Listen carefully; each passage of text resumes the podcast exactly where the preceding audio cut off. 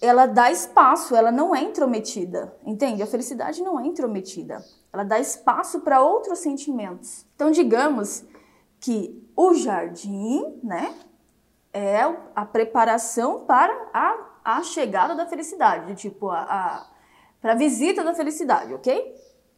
Só que a, o não cuidar desse quintal, não só começar a entulhar um monte de lixo lá, qualquer coisinha você joga lá, usou tal coisa você joga lá, o mato vai crescendo.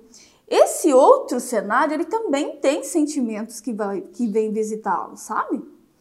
E que é o que? A tristeza, a preguiça, a falta de gratidão, problemas em cima de problemas. Então são outros visitantes, tá? Que vêm.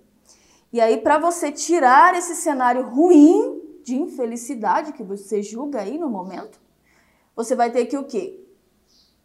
Começar a fazer essa limpeza aí e plantar as flores. Que a felicidade vai vir, ela gosta de vir, entendeu? Ela quer vir todo dia, se ela puder. Então todo dia ela pode estar presente.